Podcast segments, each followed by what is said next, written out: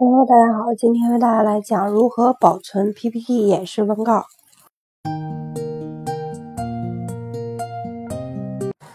演示文稿在制作过程中应及时的进行保存，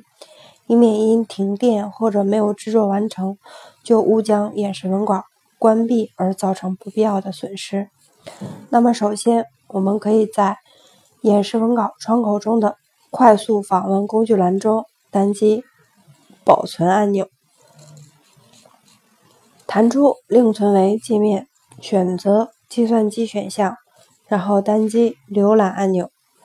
弹出另存为对话框，在保存范围列表中选择合适的保存位置，然后在文件名文本框中输入文件名称，单击保存按钮即可保存演示文稿。如果对已有的演示文稿进行编辑操作，可以直接单击快速访问工具栏中的保存按钮，保存文稿。用户也可以单击文件按钮，从弹出的界面中选择选项选项，在弹出的 PPT 选项对话框中